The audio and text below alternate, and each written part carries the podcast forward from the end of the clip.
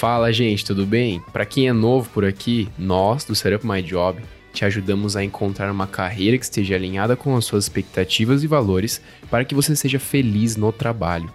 E hoje eu conto com a presença da Fernanda Faria, que trabalha na WeSeek, empresa na área de recursos humanos que trabalha com recrutamento digital. A Fer conta sobre a sua jornada pelo mundo das startups, dando insights sobre os processos seletivos, as diferenças entre elas, como é o ambiente no dia a dia de trabalho e o que você pode fazer para maximizar a sua chance de entrar em uma startup. Em seguida, você fica sabendo mais sobre a WeSeek, em termos de qual a sua proposta de valor, quais são as atividades realizadas no dia a dia e quais softwares são usados, tanto para a realização do trabalho em si, quanto para a gestão e organização de todas essas atividades na rotina. Por fim, falando sobre salários, organização financeira, investimentos, hábitos e dicas de materiais e livros sobre gestão de pessoas, até sobre quais foram os principais desafios e erros enfrentados pela FER em sua carreira profissional, com o que foi feito para superá-los, para que você não os cometa em sua própria carreira profissional. E se você quer saber qual é a habilidade que as empresas da atualidade mais procuram nos candidatos durante as contratações, fique com a gente até o final do episódio.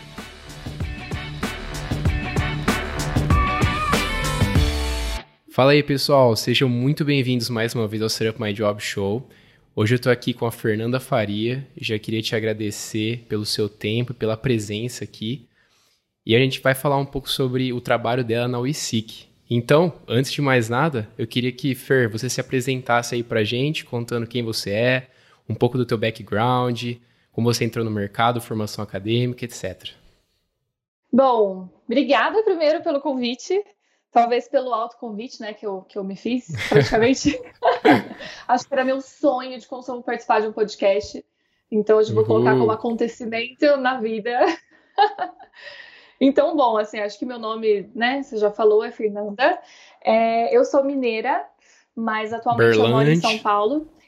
É, Berlândia, pão de queijo, enfim. Então, é, eu me mudei para São Paulo há três anos, é, três anos mais ou menos e eu vim por questões profissionais.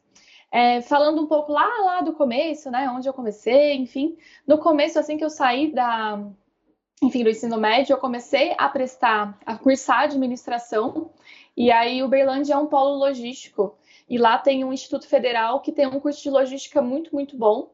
E eu falei, bom, é do lado da minha casa, tô à toa, não tô, não tô fazendo nada, vamos estudar. E aí fui fazer logística também. E quando eu estava na logística, eu fiz algumas matérias de engenharia de produção e falei, bom, acho que eu não posso terminar minha vida sem saber pelo menos um pouquinho de física e um pouquinho de matemática e consegui uma bolsa e me mudei para engenharia de produção. Mas eu comecei a trabalhar antes até da faculdade e eu comecei a trabalhar justamente porque eu tinha contato com algumas pessoas em Uberlândia que estavam fundando uma startup. E eles precisavam de alguém que conversava para poder ser a Customer Success. E eu conversava, né? Porque eu só não sabia falar Customer Success, mas aí, enfim, eles falaram assim: a gente tem uma ótima oportunidade, blá, blá, vamos bater um papo. E aí eles me explicaram o que fazia, mas eu não entendi. Mas eu pensei, bom, é, eu vou fingir, né? Vou sorrir, acenar e aceitar, porque eu acho que vale a, a tentativa.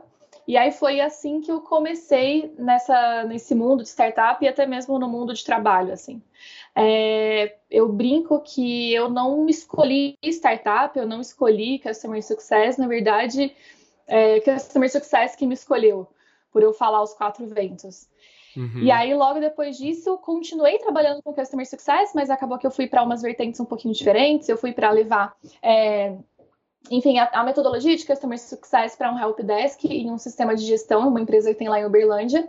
Em um dado momento, eu fui convidada para vir trabalhar em uma empresa aqui, aqui em São Paulo que chama Sem Open Startups, que é um programa de inovação que conecta grandes empresas e startups, mas lá eu fui para ser community manager como eu batia muito papo, gostava muito de falar, muito de me comunicar, o community manager também caiu muito bem.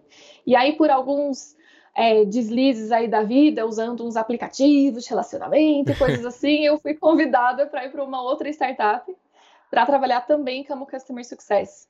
E aí, enfim, fiquei alguns anos lá e hoje em dia estou na WeSeek, que hoje é uma startup da Cato. A Cato já é bem conhecida né, no mercado, já, enfim, tem muitos anos aí de vida Eu acho que a Cato já deve estar com, sei lá, seus 20 e tantos anos de, de mercado. E hoje eles fizeram né, o Lab de Inovação, o Lab de Inovação é uma equipe de produto que fica apartada da Cato e hoje o nosso objetivo aqui é, enfim, validar novas soluções para o mundo de RH. Então, hoje a primeira solução que a gente tem rodado é o eSeek, que é uma solução de recrutamento e seleção digital. É um pouquinho diferente né, das consultorias tradicionais, porque a gente tem uma adoção muito forte de tecnologia, de inteligência artificial, e também a experiência do candidato é diferente, porque em nenhum momento ele encontra o nosso, a nossa equipe de recrutamento mas sim ele faz todas as etapas digitais e o nosso objetivo, enfim, é conectar os talentos às empresas com mais velocidade. Eu acredito que seja isso, assim, ainda estou cursando engenharia de produção, talvez algum dia eu acabe, parece que é infinito, um momento isso vai, vai acontecer. E aí a gente vai comemorar, mas eu ainda estou lá firme e forte cursando, fazendo Uhul. engenharia. Tô nessa também aqui, em busca Nossa, da, do diploma. Não, eu acho que eu já até, até desisti. Brincadeira, não desisti não. Ô, Fer, só uma coisa que eu queria esclarecer um pouquinho. Você falou bastante a palavra Customer Success. Eu uhum. queria saber basicamente o que, que é essa posição, assim, com o que, que ela lida, as principais atividades, assim, meio que de cara, só porque você citou bastante, sabe? Então, em relação a Customer Success, eu gosto de falar de uma, de uma abordagem menos romântica. Existem muitas é, definições no mercado, mas eu gosto de dizer que o Customer Success é aquela pessoa que vai ajudar o cliente a tirar o melhor do serviço que ele contratou ou então o produto, mas que contrapartida, o objetivo da empresa é ganhar mais dinheiro mesmo, assim. O SES vai ajudar o cliente a chegar no caminho do sucesso. Então, como usar de maneira otimizada, como, enfim, como usar melhor, a, as melhores ferramentas daquele produto contratado, para no final das contas o cliente quer, querer continuar usando o produto e também comprar outras partes do produto, né, outras features do produto. Hoje, é recente aqui no Brasil, acho que tem faz cinco anos que isso chegou aqui com força. É, e é bem popular dentro de produtos de tecnologia. Então, software, coisas que você precisa de pagar mensalmente. Isso tem expandido um pouquinho para a área de serviço também, mas ainda não, não como a área de tecnologia. Certo. Obrigado por esclarecer essa, essa dúvida aí antes da gente continuar. Agora, falando um pouco mais sobre a sua trajetória, você passou por várias startups, né? Assim, você gosta muito de startup, pelo que eu vi. Aí eu queria entender como que funcionou o processo de entrada e contratação para essas startups que você trabalhou, sabe? Se teve processo seletivo, quais eram as fases, como você estudou, se preparou, se em relação a essas empresas que você trabalhou foi tudo muito semelhante ou às vezes foi muito diferente apesar de ser tudo startup. Então, assim, é, tem uma similaridade uh, nas, em todas as startups que eu trabalhei, que em todas elas eu entrei quando essa startup estava no início da carreira, assim, ou no início ou no meio da trajetória. Então, como, como quando a empresa é pequena, né, primeiro, a necessidade dela muda bastante, e segundo, normalmente ela não vai ter é, uma pessoa responsável por RH, e também não vai ter uma pessoa que vai, enfim, fazer um processo seletivo e que as coisas vão acontecer conforme o mercado tradicional. Então, em todas as empresas que eu trabalhei, é, foi a primeira, né? A Vita foi porque eu conheci os fundadores. Então a gente fez um bate-papo, eles me explicaram qual era a proposta e eu topei. é, foi meio que isso. No Sem Open Startups, é, eu tinha um amigo que era de uma empresa investida por eles. No Rank My App foi um pouco diferente. É... não sei se eu podia falar, mas tudo bem. É, na verdade, eu recebi, assim, eu fiquei sabendo, né, dessa possibilidade de trabalhar como Customer Success lá pelo Tinder. Então, eu recebi um like. Pelo Tinder? Falei, é, foi pelo Tinder. Falei assim, olha, eu tenho uma vaga de Customer Success, eu acho que você precisa de dar uma olhada, vai ser muito legal. Eu olhei e falei, bom, parece ser legal mesmo, deixa eu me inscrever. Aí nessa teve uma diferença que eu gravei um vídeo e fiz uma conversa. Certo. Então essa já, enfim, a Rank na época tinha umas 20 pessoas, é, a Vita tinha 5 pessoas e o Sem Open, Sem Open Startups eram 4 pessoas, então lá teve um vídeo e também teve é, uma entrevista presencial. E aqui na Cato, a Cato é uma empresa grande, né? Assim, eu acho que é a única empresa, empresa que eu trabalhei até hoje. Mas o processo seletivo também foi bem tranquilo, assim. Eu bati um papo por call e depois fiz uma call com hoje quem é o meu product manager e depois fiz uma call com o CPO e foi isso assim. Então foram duas conversas. É, eu acredito que tem uma diferença muito grande que eu acredito que vale pontuar, que é quando você entra numa, numa startup, você não vai ter um mês de treinamento, você não vai ter o manual da empresa para ler, Talvez você vai ter, sei lá, uma apresentação para o time, você já tem que entrar rodando. Entendi. Ou então, pelo menos, arregaçar as mangas para poder entender o que está acontecendo, entender o produto e falar com todo mundo e se conectar. E uma coisa que também teve de similaridade em todas essas é que a minha primeira missão era fazer um one-on-one -on -one com todo mundo da equipe. É, e eu acredito que isso vem muito para a gente conseguir se entender, né, enquanto negócio, enquanto desafio. Mas eu acredito que isso é algo bem diferente do mercado. Assim, não existe de maneira alguma um treinamento. O, o que você quis dizer com one-on-one é uma conversa de alinhamento para você conhecer um pouco mais sobre quem é o seu time, o perfil das pessoas? É uma conversa só você e, e, e, uma pessoa do time, né? Mais pra. E aí você fica livre para perguntar qualquer coisa para essa pessoa. Então, desde, cara, como você entrou aqui na empresa, ou até, uh, sei lá, quanto tempo tem que você tá, qual é o seu principal desafio. Enfim, o objetivo é mais de se conectar com as outras pessoas, até porque vão ser elas que vão te ajudar a entender sobre o momento da empresa. Entendi. Nessa linha, eu queria saber o que, que te atrai, então, em relação a startups em comparação com outras empresas comuns. E que dicas você daria dessa fase, assim, antes de, do trabalho que está sendo feito para alguém que tem interesse ou almeja uma carreira de startup, o que, que ele poderia buscar, o que, que ele pode esperar em termos de expectativas? É, eu acredito que é, é, bom separar, assim, das pessoas separarem, separarem na cabeça delas uma startup pequena de uma startup grande. Hum. Porque hoje a gente tem várias mini startups, né, que enfim, que você vai conversar com uma pessoa e já vai entrar e já vai começar trabalhando. Mas também tem startups grandes, tipo Nubank, que tem Sim. muitas pessoas e aí o processo já é muito mais corp. Então, primeiro, eu acho que é pensar, eu consigo viver no caos? Se você não é uma pessoa que está pronto para viver no caos e que quer se desafiar e que não tem medo de errar e de assumir as consequências, talvez uma startup pequena não seja o caminho. Mas se a resposta é sim, eu adoro me arriscar, eu, enfim, gosto de me virar nos 30, cara, vai que é, é, o melhor caminho. E aí, antes de ir para uma entrevista, antes de se aplicar, eu recomendo que pesquise um pouquinho mais sobre o mercado dessa startup que pesquise um pouquinho mais sobre o produto. Que não chegue na entrevista sem saber nada, sabe? E uhum. até entenda se aquela é uma empresa que você construiria. Se você gostar mais ou menos do produto, pode não ser a startup certa para você.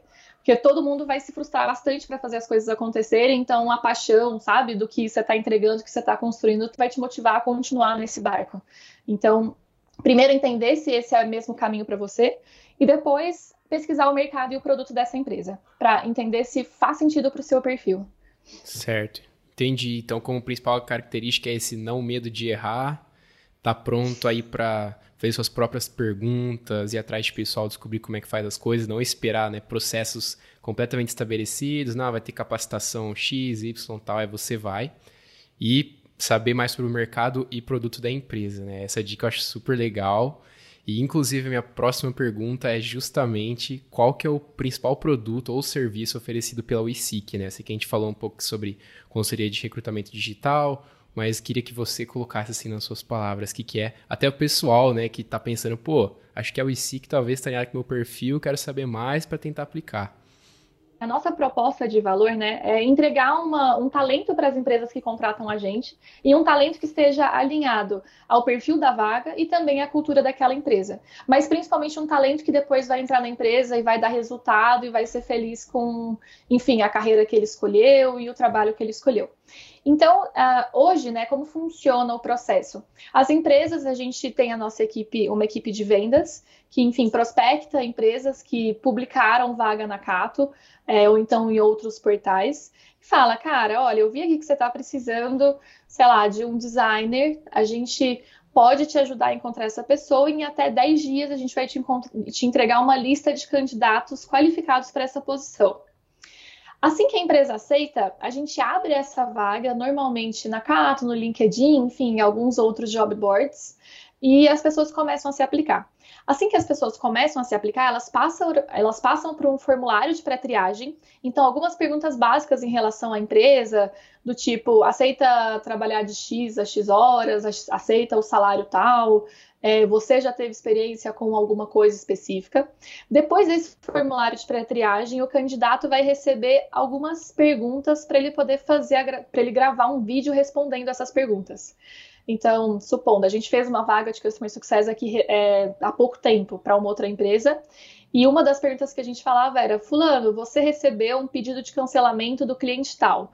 Você tem essas informações, quais, qual, como seria, né, e qual seria o seu pitch para reverter esse cliente? Então, normalmente, nessas perguntas, o objetivo é a gente conhecer um pouquinho mais do candidato e também entender qual que seria a proposta de solução de um problema que a gente apresenta durante nesses vídeos. Os candidatos que têm mais aderência, a gente reúne né, todos esses candidatos e mandam para a empresa. E a gente manda para a empresa e a empresa decide então com quem ela quer conversar. Normalmente, boa parte das consultorias não existe essa etapa, né? Tipo, fazer uma resposta de pré-triagem, depois fazer a gravação do vídeo. Normalmente a pessoa vai até a consultoria, né? Faz uma entrevista presencial, mas aqui a gente entende que para o negócio ganhar escala e ganhar atração, a gente precisa de eliminar essas barreiras. E o meio digital é o melhor. Então, é, esse é o nosso produto. Mas como a gente é um lab de inovação, a todo momento a gente está pensando em pivôs novos, uhum. em coisas novas para a gente fazer que vai agregar é, valor para a área de recrutamento e seleção dessas empresas. Então, é mais ou menos assim, sabe? É, existe um produto, mas é, é, muito mais uma camada de serviço do que de fato um produto. Certo, ele, e ele é fluido, assim, né? Ele vai sofrendo adaptações, mudanças para estar tá cada vez otimizando mais e mais tudo que a gente sobe, né, tudo que tanto o candidato quanto a empresa tem contato, praticamente são hipóteses. Então a gente não assume que a gente sabe nada. Pelo contrário, a gente fala, cara, entrou aqui dentro dessa porta, esquece tudo que você sabe, finge que você é uma criança de 10 anos de idade e é a primeira vez que você está fazendo. O que, que você assume que pode acontecer caso a gente implemente alguma coisa? Então, aqui a gente vive experimentação e é uma cultura muito forte dentro da, do, do nosso time. Certo. É, falando um pouco mais sobre a estrutura física da empresa, eu queria saber, primeiro, onde você trabalha em São Paulo, como que é o ambiente físico da empresa. Aqui uh, tem a Cato, né? A Cato tem um prédio que fica em Barueri, uh, e é um prédio bem legal, tem sala de descompressão e etc. Uhum. Mas a gente, como a gente é um lab de inovação, pela estratégia da empresa, a gente ficou fora da Cato. Então, hoje a gente trabalha no WeWork, que é um coworking bem conhecido, por sinal. Então, a gente tem uma sala né, aqui no WeWork e para usar salinhas de call e etc, a gente faz, a gente aluga pelo aplicativo. Então, e aí tem chopp, tem café. Ah. então, é, é um, um ótimo lugar para se trabalhar. Te conecta com outros profissionais. Então, gera um ambiente muito favorável para a inovação, sabe? Então, uhum. é, não, não é, não, não é, é, é um coworking como todo, todos os outros, mas eles têm uma gestão da comunidade muito legal. É, e é isso, assim. Acho que o Shop é um, um ótimo diferencial, inclusive. então, eu, eu assim, estou assumindo que a cultura aí da empresa é mais flexível, né? A questão do código de investimento deve ser super flexível. E como é um ambiente que você tem contato com outros profissionais, inclusive de outras empresas, pelo YouWork, é um, é, você tem contato com pessoas que estão sempre trazendo novas informações, novos conhecimentos também, que pode, que geram um crescimento mútuo, assim, do pessoal. Exato. E é bem tranquilo, assim, a gente, obviamente, a gente tem um acordo, né, de, de que horário normalmente a gente chega, que horário normalmente, normalmente a gente sai, mas uhum. isso não é uma regra, não é nada muito sério, sabe? Nesse ponto, você se vira muito sozinha ou você tem contato com muitos colaboradores, o pessoal está sempre se ajudando, sabe? Como é que é a relação com os superiores? Aqui dentro da, da OISIC, como é uma equipe de produto, é, a gente segue o, o Scrum. Então, a gente, hum. enfim, né, no começo da, da sprint, a nossa sprint são 15 dias corridos. No começo da sprint, a gente faz uma reunião de review, né, que é o nome da, dessa reunião, que a gente vai acordar o que cada um vai trabalhar durante esses próximos 15 dias. E aí, nesse momento, meio que a gente é, enfim, combina o que, que a gente vai trabalhar em conjunto, o que, que eu vou trabalhar sozinha, quais ajudas eu preciso. Depois dessa reunião da review, todos os dias a gente faz uma reunião diária, que ela é de 15 minutinhos, é uma reunião bem rápida, para eu falar o que eu fiz, o que eu preciso de ajuda, o que eu encontrei de dificuldade. Então, eu acredito que por a gente usar a metodologia do Scrum, enfim, a gente trabalhar em sprint, de certa maneira eu trabalho sozinha, mas eu não me sinto trabalhando sozinha, sabe? Eu consigo é, pedir ajuda a qualquer momento para todo mundo e também consigo saber o que todo mundo está fazendo. Normalmente, durante a sprint, eu quase sempre pego atividades relacionadas com a nossa designer. A gente tem uma designer de serviço aqui dentro e a gente faz par para fazer vários, vários experimentos olhando um pouquinho para as outras empresas, por exemplo, no RankMap, assim que eu cheguei, eu, eu era. Tinha eu e mais uma CS. Então a gente precisou de meio que criar as coisas muito do zero. Então, em alguns momentos eu precisava de trabalhar sozinha e ela trabalhava de home office, ela trabalhava remoto. Uhum. Então, era um ambiente um pouquinho diferente. Mas, no geral, é um ambiente bem de colaboração, sabe? Então, a gente tá sempre ali do ladinho para pedir uma ajuda para as pessoas em volta. Certo, e essa reunião de 15 minutos me lembrou o último episódio que eu gravei com a Sabrina, que eles tinham também uma reunião assim que era todo dia, é, chamava stand-up, porque todo mundo tinha que ficar em pé, e era cinco minutos assim, só para fazer um alinhamento e pau, tudo certo, né, para deixar cada um ser produtivo ali no seu tempo fazer as atividades. É, entrando nisso, eu queria perguntar, assim, talvez a pergunta mais quente, que é exatamente qual que é a tua atividade que você faz assim no dia a dia. Então, por exemplo, você fica no computador, você fica em ligações, quais são os softwares usados. Então, por exemplo, você mencionou do Slack, às vezes você fica muito no Slack, e também se pudesse explicar o que é o Slack e tal. Então, eu trabalho mais solitário, ou essa 50% conversando com alguém, 50% sozinho, eu fico andando muito pela empresa, coisas nessa linha, sabe? É, eu vou contar um pouquinho de como era antes e aí eu conto de como é hoje. Nas outras empresas né, que eu trabalhei como CS, antes de trabalhar aqui na, na que eu trabalhava no Rank My App. Um pouco mais para o final assim, da minha carreira lá, eu era gestora da equipe. Então, lá eu tinha muitas calls com clientes e muitas reuniões com a própria equipe. Então, lá normalmente era o Google Agenda que eu usava 100% do tempo e que me guiava bastante, assim. Então, putz, agora tem uma reunião com o pessoal do Itaú, agora tem uma reunião com o Lucas da equipe. Enfim, né, no último dia da semana eu olhava tudo que eu tinha feito e o que eu deixei de fazer e já dava uma pré-organizada na minha semana. Na segunda era meu dia de fazer os agendamentos com os clientes, os agendamentos com a equipe e eu seguia é, bastante esse processo. Já aqui na WeSeek, como eu sou Customer Success dentro de uma equipe de produto, as coisas mudaram bastante. Porque hoje eu não tenho mais uma interface nesse momento, né, do produto. Obviamente, talvez pode ser que amanhã não seja bem assim. É, nesse momento eu não tenho uma interface tão grande como cliente, então assim, a segunda coisa que eu faço no meu dia é abrir o Metabase. O Metabase, ele é como se fosse um Power BI, né, onde você conecta o seu banco de dados e aí você consegue transformar os dados em uma informação, né, consumível, que você organiza ele em gráficos e tabelas, para entender se em algum dos processos seletivos que a gente está fazendo, tem alguma das etapas que precisa da minha ajuda. Então, supondo, a gente mandou, vai, alguns candidatos para uma empresa X e a empresa X não deu a devolutiva sobre esses candidatos e o nosso SLA da etapa do processo já está estourando. Eu faço essa avaliação e aí às 11 horas eu tenho a daily, né, com a equipe de recrutamento e aí, logo depois dessa daily da, do, do, time de recrutamento, eu tenho uma daily com o time de tecnologia. E aí, nesse momento, a gente vai falar um pouquinho mais sobre as atividades da sprint. É, então, depois que eu, enfim, saio dessa etapa de dailies, né? É, eu vou, de fato, abrir o Clubhouse. E o Clubhouse, ele é um software que assim, um web software, né? Como se fosse um Trello, né? Você coloca, organiza várias colunas e em cada uma dessas colunas você coloca os cartões do, do que, que cada um vai executar. Ele é bem legal e tem um plano gratuito que normalmente atende bem as equipes, assim. Depois eu abro o Clubhouse e aí acaba que muda bastante, né? Eu falo que aqui na UIC que eu sou o Severino. então, onde o, onde o produto precisa de ajuda é o que eu vou fazer. Então, eu, agora a gente está no momento muito de validar os canais de vendas.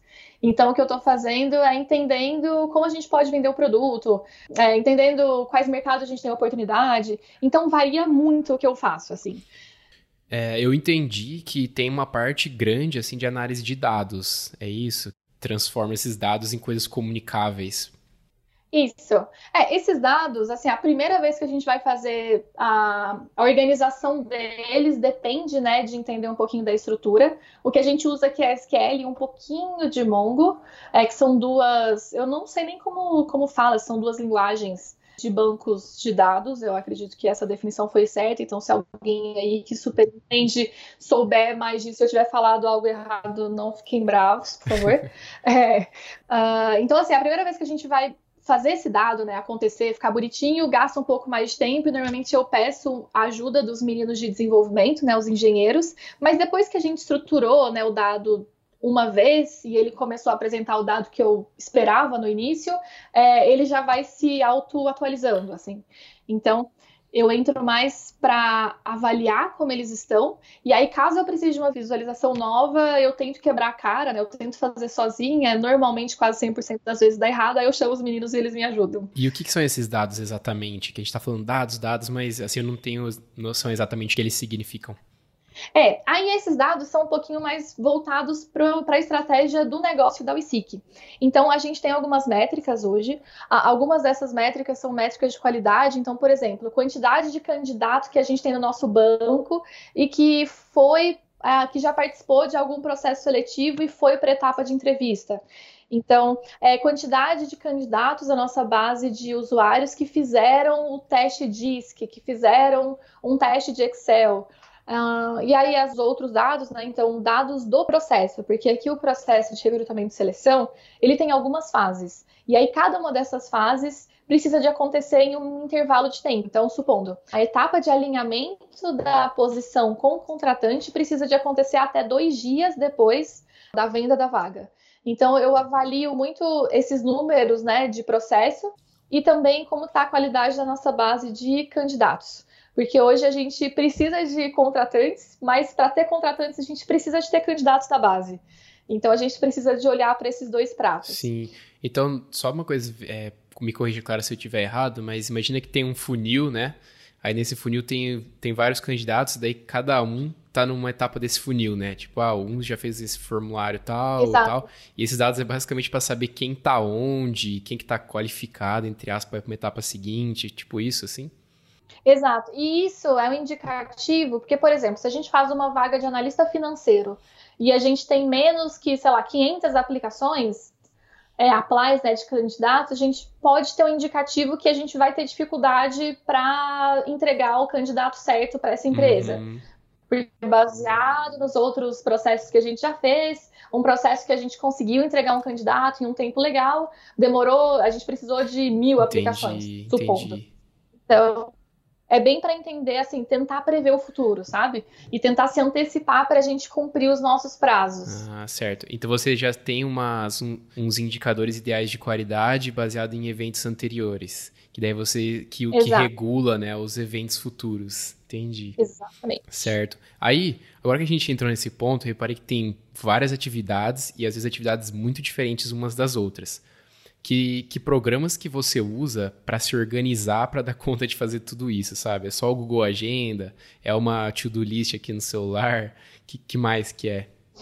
Cara, assim, o Google Agenda eu acho que é o principal. Eu acho que você me perguntar assim, Fê, qual que é o produto do Google que você mais gosta? Eu vou o Google Agenda, assim, de cara, sério, eu acho o Google Agenda demais. Mas eu tenho uma. Eu acho até engraçado isso, mas eu sou muito tática, sabe? Eu gosto de tocar. Então, uhum. no final do dia, todos os dias eu tenho uma listinha de coisas que eu preciso de fazer em um caderninho. É, enfim, essa, essa listinha de coisas, no final do dia eu avalio tudo que eu consegui fazer. O que eu não consegui, eu já coloco como prioridade para o próximo dia.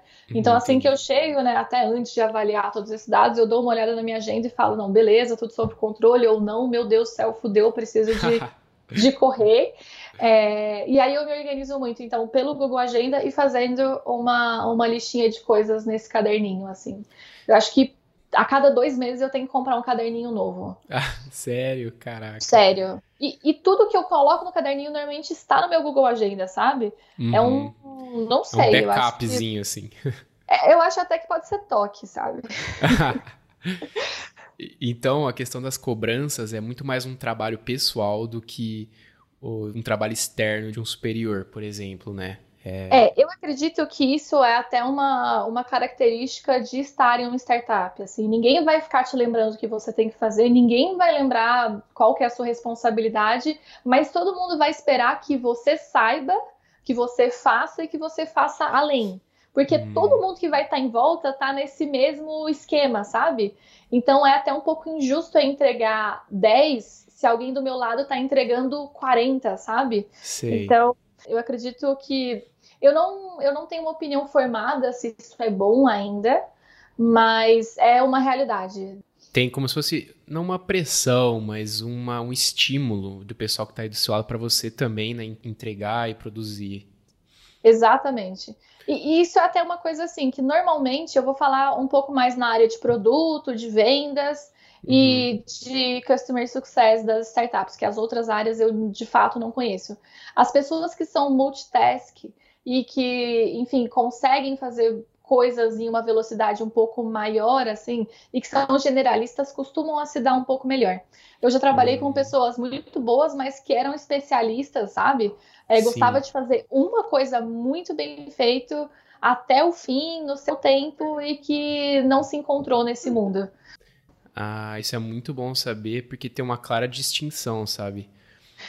Sim. É, porque, por exemplo, eu pessoalmente, eu não sei se eu gosto tanto de fazer multitask, sabe? Uhum. Porque eu trabalhei num restaurante e você tinha que estar tá cada hora parando de fazer o que estava fazendo para fazer uma outra coisa, sabe? Eu sei que não é bem Sim. isso, né? Mas eu imagino que tem alguma uma semelhança. Então, é alguém te chamou, você, pô, fecha o computador, vai lá resolver aquilo, vai lá fazer uma reunião. Aí depois você volta, aí fica aquilo, né? Exato, exato. Gosto muito da minha agendinha porque tá sempre ali para me lembrar, porque tem sempre alguém me chamando para fazer outra coisa, sabe? Sim, então... é tipo a sua bússola. Exato. Nessa linha de que a gente comentou de não ter muito uma hierarquia, você vê isso como uma coisa boa ou ruim, sabe? Não sei nem se você falou se não tem realmente uma hierarquia, mas eu imagino que é mais horizontalizado, né? Pelo menos é o conhecimento é. geral que a gente tem de startups. Aqui no time da WISIC é bem horizontal, e é bem horizontal porque a, quase todo mundo da equipe já é de especialista para cima. Então, todo mundo uhum. da equipe tem uma senioridade interessante que não necessariamente precisa de um guia tão próximo e que, enfim, precisa de ter uma posição de liderança, enfim, de uma coisa muito hierárquica.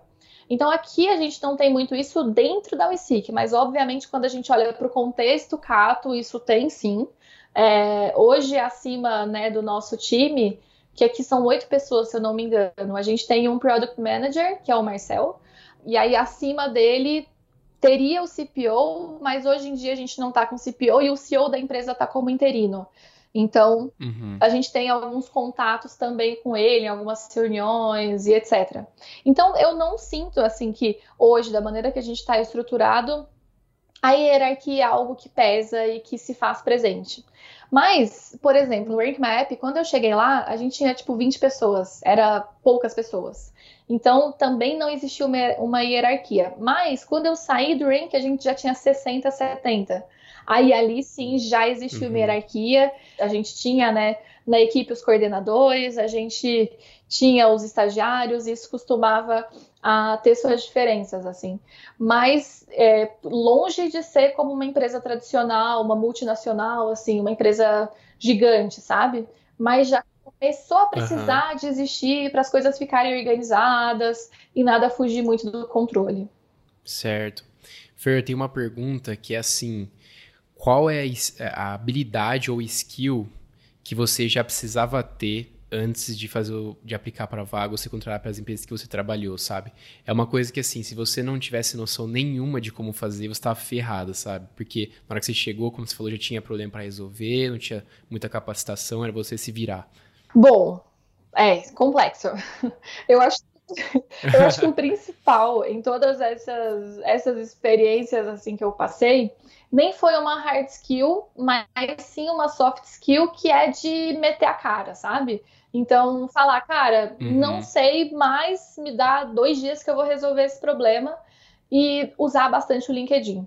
Quando eu entrei no Rank Map, eu já tinha um pouco de experiência como Customer Success, mas Rank Map, até para contextualizar, é uma empresa de marketing mobile. Já em marketing mobile, eu tinha zero experiência.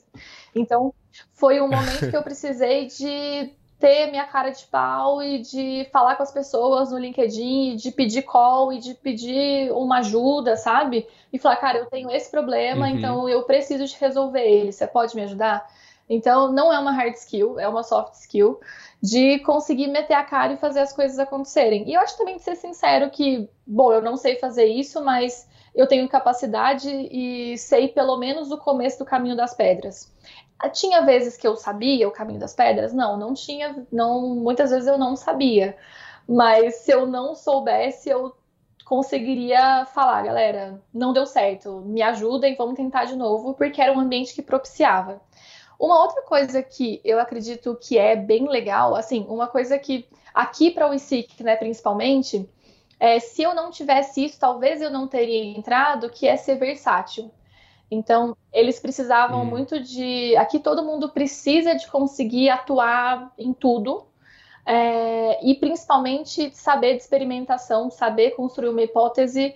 Então, para o contexto em si, que essas foram as duas coisas mais importantes, eu acredito, para minha contratação. E que nenhum livro, nada te ensina, sabe? A parte, principalmente, de ser versátil. Certo, nossa, adorei. Até porque essa questão de você botar a cara, sabe, ir lá fazer as coisas, tem muito a ver com você justamente ser curioso, Sim. né? Você querer saber, primeiro, quais perguntas fazer para encontrar essas respostas, né, que o pessoal tá procurando. E se você for ver, isso não requer nenhum treinamento, sabe, nenhum esforço muito grande. Então todo mundo pode ter, sabe? Sim, exato. Bom, falando um pouco sobre a sua rotina, agora do dia a dia em termos de que horas você entra, que horas você sai, como que é isso, mais ou menos, essa questão de horários, assim, horário de almoço?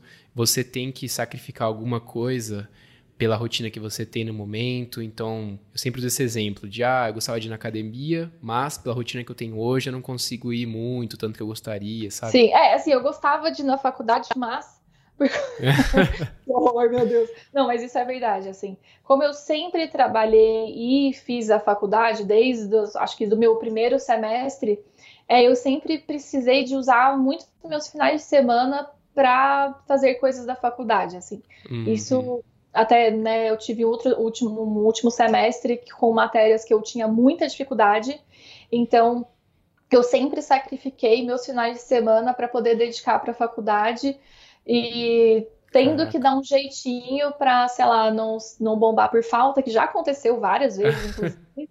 Sério, tipo, eu tirar nota e falar, não, você Puts. faltou. Eu falar, puta, mano, não. E não ter jeito. E não ter jeito, exato. Então, tipo, isso já aconteceu.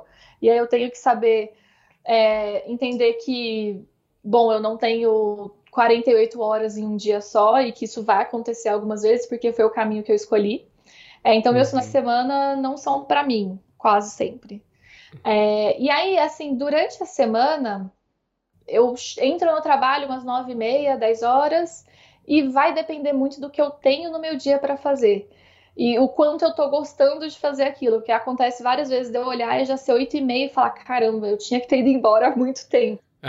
E, e, assim, o resto da equipe também tem isso. Então a gente se perde no tempo em alguns momentos. Mas uma coisa que é muito saudável aqui é que a gente almoça quase sempre todo mundo junto. Ah, que legal. Então a gente faz aí a nossa. É, a gente faz a nossa uma hora, uma hora e meia praticamente assim de almoço. É um momento que a gente fala de trabalho, óbvio, mas também todo mundo tem uma, assim, todo mundo gosta muito de pensar em novas soluções e de usar a criatividade. Então, normalmente, quando a gente vai num restaurante, a gente fala, cara, quanto esse restaurante fatura? E se a gente montasse o restaurante, enfim. Então é um momento muito bom para a gente tirar um pouco a, a, cabeça do trabalho. E acredito que é isso. É, mas assim, é, o que já aconteceu é de eu começar a trabalhar muito longe da minha casa e talvez dormir menos, ah, sabe? Mas hoje, até isso é um fato interessante. como eu sou de Minas, Uberlândia não é uma cidade minúscula, mas também está longe de ser uma cidade grande. Então lá eu nunca tive problema com trânsito. E aí, de repente, eu me mudei para São Paulo e comecei a trabalhar muito longe de onde eu morava. E aí foi um stop, uma stop loss, assim, tipo, foi, é. Foi meio que uma regra de, cara, isso não funciona para mim. Uhum. Então, felizmente, eu conseguia escolher, né? Porque isso não é uma escolha de todo mundo, mas felizmente eu consegui escolher de morar perto do trabalho, perto da faculdade. E isso é quase que um controle da minha saúde mental, sabe? Sim. Isso é bem importante para mim. É um deal breaker, assim, né? Se não tem, não, se não dá, né? Exatamente. Tanto que assim, a Cato é em Alphaville, né? Então, se fosse para eu trabalhar na Cato, lá em Alphaville, eu ia falar, gente, achei muito legal a proposta, mas para mim. Mas como é no WeWork, na Paulista, eu moro bem pertinho da Paulista, então tá tudo muito bom, sabe? Uhum. Fer, podemos falar um pouco sobre salários, benefícios, bônus? Sim, isso é até um assunto legal. tá. Porque eu, aí eu vou, não vou falar só aqui da WeSeek, né, obviamente, mas quando eu comecei a minha vida em startup, lá, lá, né, alguns aninhos atrás, uhum. eu ganhava 400 reais. Hum. O que foi, é, e assim, não tinha carteira, não tinha PJ, não tinha nada disso. Depois que eu vim para São Paulo, eu comecei a trabalhar como PJ. E isso para mim foi muito bom. Quando eu falei para minha mãe, mãe, estou me mudando para São Paulo, vou trabalhar PJ, ela pensou, meu Deus do céu, essa menina tá maluca, é, vai dar tudo errado. Mas eu queria muito fazer dar certo, era uma vontade muito grande de me mudar para São Paulo, sem muito porquê, sabe? Não, eu uhum. não sei de onde surgiu isso exatamente. E como eu comecei a trabalhar como PJ, eu precisei de me organizar financeiramente muito bem, porque eu vim para São Paulo e minha mãe não ia me ajudar, sabe?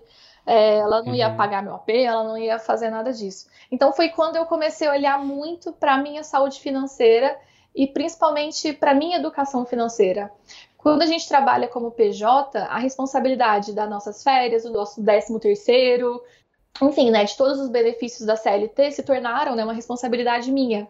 Então foi quando eu Sim. precisei de me organizar muito bem financeiramente, então usar só vai 55% do salário, todo o resto é, guardar uma porcentagem para as férias, uma, uma porcentagem para 13 terceiro e etc. Então isso... Desculpa te interromper, Fer, ah? mas você você fez uso de algum app para fazer isso? Porque na hora que você falou isso eu pensei, por exemplo, no guia bolso, sabe? Alguma coisa desse tipo. Então, eu tentei mas, é, então, como eu sempre usei o, a, o Nubank, depois comecei a usar o Neon, o aplicativo deles é muito bom. Então, como eu usava só um cartão de crédito, então eu conseguia me controlar pelo próprio aplicativo do cartão, né? Enfim. E aí eu usei uhum. muito planilha para tipo, bom, guardei ah, tanto. Ah, é, já tenho acumulado tanto. Então, isso foi algo muito importante. Eu até gosto de falar sobre essa experiência de PJ, porque se você for trabalhar numa startup algum dia, pode ser que você tenha uma proposta PJ. Não é o fim do mundo. Certo. É possível, é, e eu acredito que até pelas últimas regulamentações isso pode se tornar até mais é, possível, digamos assim. Fer, só o pessoal que, tá, que não sabe o significado, o que, que significa PJ é exatamente? pessoa jurídica. Então, você abre né, um CNPJ, então você começa a ter a sua própria empresa.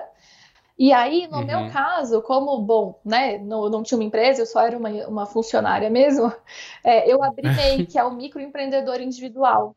E aí, uma coisa legal. É, eu não sei como funciona, tá nos outros estados, porque isso varia de estado para estado, mas aqui em São Paulo foi bem fácil para abrir meu MEI. É, eu só tive que ir na, na subprefeitura um dia, assim, só para assinar um documento e tal, foi bem tranquilo. E o MEI, eu não sei como tá hoje, mas varia de 50 a 60 é, reais de imposto por mês. E aí, no final uhum. do ano, você só tem que fazer meio que uma declaração de recebimento anual. É, mas se ficar dentro do rendimento máximo do MEI, você não, não paga por isso, sabe? Eu acho que o MEI pode receber por ano até 80 mil, é alguma coisa assim. Certo. Então, se, se você vai ganhar até 6 mil reais, eu acredito o MEI funciona bem. Se vai ganhar acima disso, aí o MEI já não vai te atender e você vai precisar de abrir um PJ tradicional, né? Assim, no, no uhum. simples, que aí você já paga um pouquinho mais é, de imposto e pode não fazer tanto sentido, mas aí tudo vai depender, né, do momento da pessoa uhum. e etc. Aqui na Cato eu sou CLT, até foi engraçado, porque assim, eu olhei minha carteira, a última vez que eu tinha sido CLT tinha sido em 2015, eu falei, meu Deus, que loucura, né? Antes era uma premissa básica, assim, a pessoa ser CLT, e hoje eu estava comentando até com a minha mãe, eu falei, mãe, é muito comum o CPJ, assim, as coisas mudaram bastante de uma geração para cá. Então, aqui eu sou, eu sou CLT, então eu tenho vale refeição, eu tenho vale alimentação, é, aliás, só vale refeição ou vale alimentação, que eu opto pelo vale refeição. Tenho plano de saúde, plano odontológico, é, e tem uma remuneração, assim, de mercado para um Customer Success no nível de especialista, é uma remuneração justa, assim. E aí também certo. tem PPR, que é PPL, ou é PPL, que é participação nos lucros. Eu sou tão nova nesse negócio CLT que eu nem sei direito. Mas, assim, é, achei legal, né? Eu preciso me preocupar um pouco menos agora em relação a guardar para férias, guardar para décimo terceiro. Mas em relação a investimento, isso ainda precisa de ser controlado e tem aquela história, né? Ficar rico com um salário hum, é pouco provável. Uhum. Tem que fazer os investimentos é. paralelos. Você, você, fugindo um pouco do assunto, você já faz algum tipo de, de investimento? É, hoje eu até preciso de voltar, assim. Hoje eu uso muito a No Conta, que rende um pouquinho, mas não rende muito. Sim. E tem mais que a poupança, é, pelo menos, é, que é o marketing deles. É, exato. É muito, mas né, já é alguma coisa. e, e também um pouquinho em renda fixa. E aí hoje o que eu uso é o Isinvest. Eu acho ele bom. Isinvest. É, ele foi bom, foi, foi fácil para abrir minha conta. O aplicativo é legal. Então, recomendo. Assim, eu não usei nenhum outro, mas esse foi uma boa opção. Fer, vamos entrar agora na parte de fechar esse durante o trabalho. E eu queria saber, uma pergunta mais de reflexão, quais foram os principais desafios e erros cometidos desde que você começou a trabalhar e o que você faria de diferente agora com a experiência que você tem para ajudar, sabe, quem vai entrar nessa jornada, às vezes a fazer uma coisa, um trabalho um pouco melhor, sabe? Uhum. Bom, eu acredito que o, o, principal desafio que eu tive na minha carreira até hoje, eu acho que foi gestão de pessoas de primeira viagem. No Rank Map, a equipe precisou de crescer de alguém para fazer a gestão dessas pessoas, é, e nunca foi uma coisa assim que eu tive uma formação e que eu fui preparada para isso e etc. E é uma responsabilidade muito grande, uhum. pensa. Porque eu tinha uma responsabilidade de ajudar as pessoas da minha equipe, que a gente estava no barco, em um mesmo barco, a essas pessoas crescerem e elas conseguirem é, enfim, ficarem satisfeitas e felizes e aprendendo coisas novas. Então, eu meio que, eu acredito que esse foi o principal desafio e foi muito bom para mim que eu também comecei a me conhecer melhor como pessoa e como profissional. É, então, esse foi o principal. Eu acredito que de erro, é, isso principalmente olhando para o início, é assim, nem sempre quando a gente começa a trabalhar, a gente consegue externalizar 100% das nossas percepções e 100% do, do que a gente acha para algumas situações. Então, supondo, em alguma reunião e a empresa quer tomar o caminho X e você não sentiu que concordou muito bem com, aquele, com aquela posição, mas você pensou, bom, é, eu não sei nem como explicar o que eu estou sentindo e o que eu estou achando, então eu não vou falar nada, eu vou concordar e vou seguir é, com esse direcionamento. E eu acredito que em alguns momentos é, eu poderia ter tentado entender melhor qual era o meu sentimento em relação àquilo, até talvez pegar um papel e escrever o que eu acreditava como é, um caminho melhor, ser um pouco mais crítica, e depois de compartilhar com a pessoa que, enfim, tomou aquela decisão. Obviamente, não vai ser em todos os espaços e nem em todos os momentos você vai conseguir fazer isso na sua vida, mas pelo menos o primeiro exercício de ser 100% crítico e começar a aprender a. Como é que eu posso falar isso? A cultura a de feedback ou não? É, e também, assim, aprender a externalizar quais são seus pontos de vista. Porque eu acredito hum. que quem opina e quem é crítico e quem consegue refletir sobre as coisas e entender se aquele é o melhor caminho, são pessoas que vão sair na frente lá, vão sair na frente lá no, no futuro. Então, talvez o que eu faria diferente é ser 100% observador e 100% crítico a tudo que eu escutava desde o meu D0 em uma empresa E mesmo que eu não soubesse externalizar muito bem o que eu acreditava, fazer um exercício para eu conseguir ganhar mais, é, mais fluidez para fazer isso pelas, nas outras vezes. E, obviamente, se fosse um contexto que eu pudesse falar, cara, olha, a gente fez aquela reunião, não sei se eu concordei muito com isso, por isso eu faria, sabe? Eu teria feito isso Sim. mais. Nossa, Fer, essa dica é tão interessante porque assim é, é, tão fácil pra gente ser complacente, sabe? E entrar num piloto automático e só ir e falar, ah, mas às vezes o que eu, eu. Eu gostei até, sabe? Não é que eu não gostei tanto, melhor ficar quieto. Mas. Sim. Sabe, eu consigo ver assim a importância disso hoje. Só que eu também vejo a importância. O quanto é difícil a gente fazer isso, né?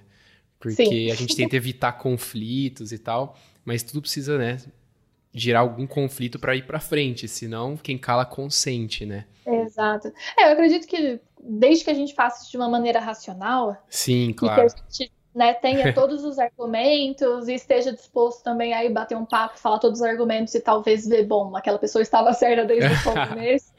Né, conseguir lidar com isso, bom, eu acredito que faz toda a diferença, toda a diferença.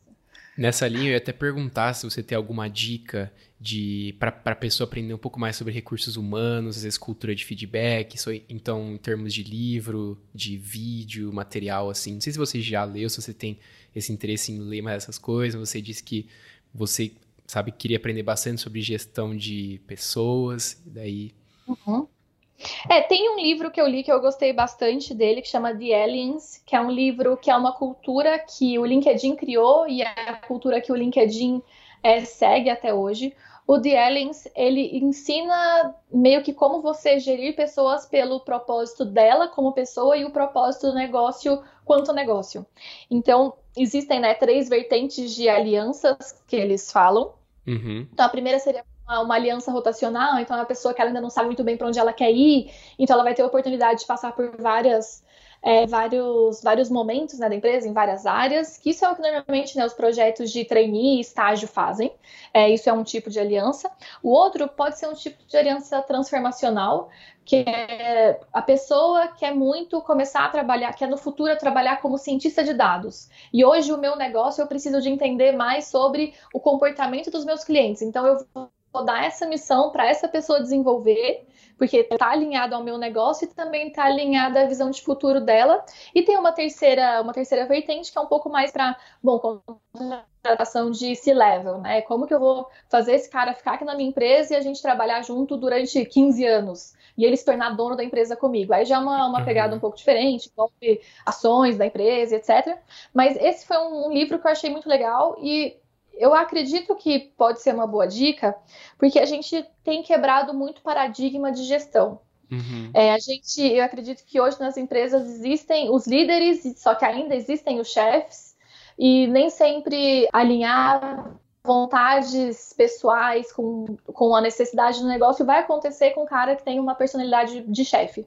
Mas, a partir do momento que você conhece essa, essa metodologia, você consegue fazer isso sem, sem necessariamente ser algo claro, sabe? Você começa uhum. a se entender como profissional, o que, que você quer melhorar e o que, que você pode propor para você fazer que o próprio negócio, né, sua própria equipe vai ganhar e vai se desenvolver quanto profissional. E já para o lado do, do líder, normalmente esse é um tipo de gestão que as pessoas têm adotado. É, e se não adotam, vale a pena compartilhar essa metodologia, porque tem ganho para os dois lados, assim. Eu acredito que esse é o melhor ponto. E tem um segundo ponto que eu aprendi recentemente, que ele é muito importante, que é ter um hobby. É, a gente precisa de ter um momento meio que de ócio, sabe? Para nossa Sim. cabeça poder ser criativa sem ela precisar ser criativa. E também para você conseguir ter um momento seu, sabe? Para você se concentrar em você. Eu acho que no meu caso isso pode ser até um pouco mais latente, considerando que eu faço muita coisa o tempo inteiro e eu tô sempre pensando em trabalho e, né? e eu tô sempre pensando em outras pessoas, em outras coisas e pensando um pouco em mim.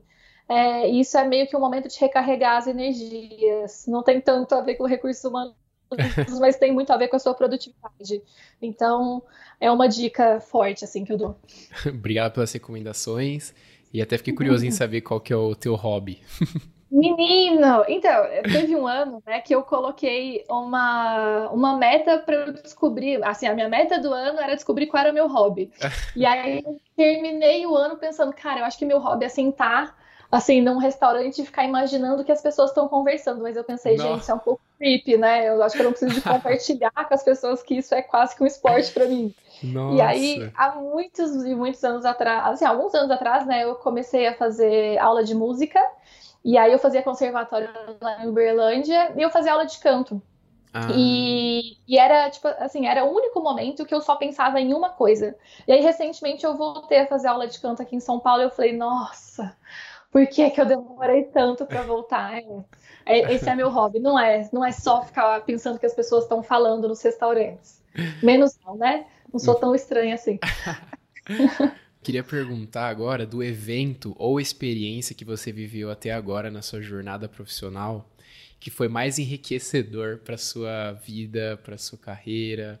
Cara, eu vou falar de novo, mas eu acho que foi assim no Rank My App, por ter chegado lá em empresa Senada e a gente conseguir construir um negócio muito foda junto, sabe? Uhum. Lá eu vivi, eu acho que, obviamente, desde, da, desde do, do desafio de construir um processo do mais básico até um processo mais avançado e gerenciar pessoas e conseguir é, fazer uma, enfim, conseguir manter essa equipe motivada e principalmente aprender quando a equipe não estava motivada, sabe?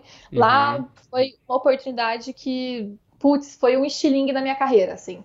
Eu entrei lá uma menina e saí uma quase mulher, assim, em relação à experiência de customer success porque não tinha nada e a gente fez algo muito legal juntos, assim. Então.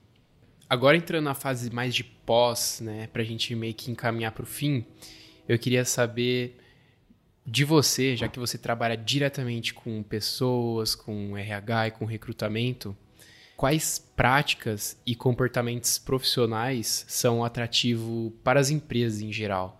O que, que as empresas, assim, eu sei que vai variar, mas o que elas procuram quando ela pretende contratar capital humano? Bom, é, muito provavelmente eu vou estar um pouco enviesada, tá? Então eu não sei se isso vai contar para todo mundo, assim, a pessoa que vai trabalhar com contabilidade, talvez Sim. o que eu vou falar não vai caber, mas olhando para essas equipes, né, produto, customer success, sales e etc, eu vejo que as empresas entenderam que dados precisam de orientar as análises delas. É, e nem sempre elas sabem quais análises elas querem fazer, mas quando a pessoa tem algum, assim, pelo menos um cheirinho de análise de dados, isso brilha o olho do RH. Então, hum. as pessoas que hoje sabem trabalhar com Python, que sabem trabalhar com R, né, são duas linguagens de programação que têm uma pegada muito forte de estatística, mais para R, né? Python é um pouco mais generalista. Eu acredito que, putz, é, aprender Python, aprender R é mandatório, assim. É, antigamente seria o inglês, né? Mas hoje é saber o mínimo de uma linguagem de programação e ter alguma noção de estatística. Isso em todas as áreas, né, que eu já tive contato, é, era o que diferenciava o profissional que conseguia trazer bom, bons insumos e para o profissional que, enfim, só fazia o que era pedido, sabe? Uhum. Isso e tem muita coisa para aprender na internet, sabe? Python e R nem é um negócio que você necessariamente precisa de fazer um curso. É, tem muita videoaula no YouTube, tem, muita, tem muito site até que te ensina a fazer isso, muito aplicativo. Então, conhecimento praticamente open source, assim, que só precisa de se dedicar bastante. Certo, que legal. Foi a primeira vez que, que alguém falou isso para mim, sabe? Essa ter essa capacidade de analisar dados, que geralmente a gente foca em outras coisas, mas interessante demais, assim. Eu queria perguntar agora de você, em todos os processos seletivos que você prestou, teve alguma postura, algum approach que você teve que, na sua visão, a, a fez ter sucesso, sabe, em ser contratada? Às vezes alguma coisa que você usou, um trejeito, uma experiência ou um modo como você contou essas experiências? É, tem um ponto que eu acho que me, me ajudou a ser contratada, mas também me ajudou a ter mais assertividade se aquela empresa de fato faria sentido para mim. Eu tenho assim algumas perguntas que eu sempre fiz e que são perguntas que era sobre a cultura da empresa, sobre onde a empresa quer chegar, é, tentando entender um pouquinho melhor como que eu, Fernanda Pessoa, me conectava com aquele negócio. Uhum. É, eu uhum. acredito que nas reuniões, assim, nas entrevistas, né, principalmente com o gestor, essa, esse é o melhor momento. Porque, cara, se você fizer uma entrevista com o gestor, né, o, assim, o trabalho pode ser muito foda, a remuneração pode ser show de bola, mas você já não, não bater seu santo com o do gestor, a chance de não ser uma boa é uma boa oportunidade é muito grande. Hum, então, entendi. acho que um conselho que eu daria é investigar bem o que que motiva o, esse gestor, o que que motiva o RH, por que que eles escolheram estar ali naquela empresa, o que que eles acreditam que aquela empresa tem de diferencial, não em relação à remuneração, benefício, mas sim de, de o que, que ela faz de diferente das outras quanto produto. Então, investigar muito bem o lugar que você vai trabalhar. Isso é uma coisa, até da, né, das vezes que eu fiz entrevista, que eu precisei de contratar pessoas, isso não era uma coisa muito recorrente. E normalmente, quando a pessoa me fazia essa pergunta, eu falava: ai, que bom, que bom que ela está preocupada com a gente, com me conhecer um pouco mais e a gente desenvolver um relacionamento bom desde já. É, então, isso me chamava atenção. E eu acredito que quando eu fazia isso também chamava a atenção das pessoas que estavam me entrevistando. Nossa, obrigado de novo. Achei muito rica essa, todas as suas dicas, tá? eu queria fazer uma última pergunta agora para a gente fechar. Ela é mais pessoal, claro mas é o seguinte: se você pudesse colocar uma faixa gigante no espaço com uma frase que seria vista por todas as pessoas da Terra, o que você escreveria e por quê? Cara, eu acho que eu escreveria o que você vai fazer amanhã, sabe? é, eu acredito que a gente tem que pensar muito bem no que, que a gente se propôs a fazer, porque normalmente o que a gente faz é porque a gente escolheu fazer. Obviamente, existem vários contextos no mundo. Eu acho que eu vivo numa bolha, então eu sei muito pouco do que é a realidade, principalmente do Brasil. Mas olhando, né, enfim, para alguém que não necessariamente, assim, o destino, né, enfim, tudo que aconteceu moldou as escolhas e as decisões que a pessoa precisou de tomar. Se esse não fosse o caso, eu acredito que pensa, pensa o que você vai fazer amanhã, porque o resultado daquilo é 100% responsabilidade sua sabe? Então, o que, que você vai fazer amanhã? Eu acho que é a frase que todos os dias eu vou dormir e penso, cara, o que, que eu vou fazer amanhã? É, isso acontece muito na minha cabeça. Sim, né? Porque se a gente não tá tomando as decisões na nossa vida, alguém tá tomando pela gente, né? Cara, aquela música do Zeca Pagodinho, Deixa a Vida Me Levar, eu fico tão chateada quando ela toca que eu falo, não, moço, não vamos cantar essa música. Não é bom, entendeu? Vamos tomar não vai o controle. Dar certo. É, e aí, óbvio, né? Tipo, tem muitas realidades diferentes da minha. Então, é, pode ser que essa dica não sirva para todo mundo, mas, enfim, se servir para você, manda ver. Certo. Fer, agora eu queria agradecer, sabe, pelo seu tempo, pela conversa. Acho que foi maravilhosa, como eu disse, enriquecedora demais. Eu só queria que você falasse, pessoal, onde que eles podem ir para se conectar ou saber mais de você. Cara, acho que o LinkedIn é o melhor lugar. É, meu nome tá como Fernanda Faria. E aí, enfim, por favor, me adicionem, vamos bater papo, porque se deixasse eu ficasse aqui, eu ia ficar aqui falando até amanhã, que eu acho que conversar é uma coisa que eu gosto muito. E como eu já enchi muito saco de muita gente é, no LinkedIn para poder fazer benchmark comigo e me ensinar coisas, agora tá na hora de eu retribuir. Ah. Então, podem contar comigo para isso. Até se não for uma coisa que eu sei muito, eu vou adorar adaptar. Sou dessas. certo, fechou. Então, Fernanda Faria no LinkedIn. Exato. Bom, Fer, é, queria agradecer de novo e desejo tudo de bom para você. Que isso, eu que agradeço e desejo tudo de bom para você também. E pode contar sempre comigo, estamos aí. Ah, e contem com o ICIC também, viu? É, siga, sigam a ICIC lá no LinkedIn, que tem sempre muitas oportunidades de emprego, principalmente em São Paulo, é, com um processo seletivo super digital e que você não vai precisar de gastar tanto dinheiro para poder ser contratado, que isso é algo que acontece. Tá bom. Um tá beijão. Bom? Um beijo. Até.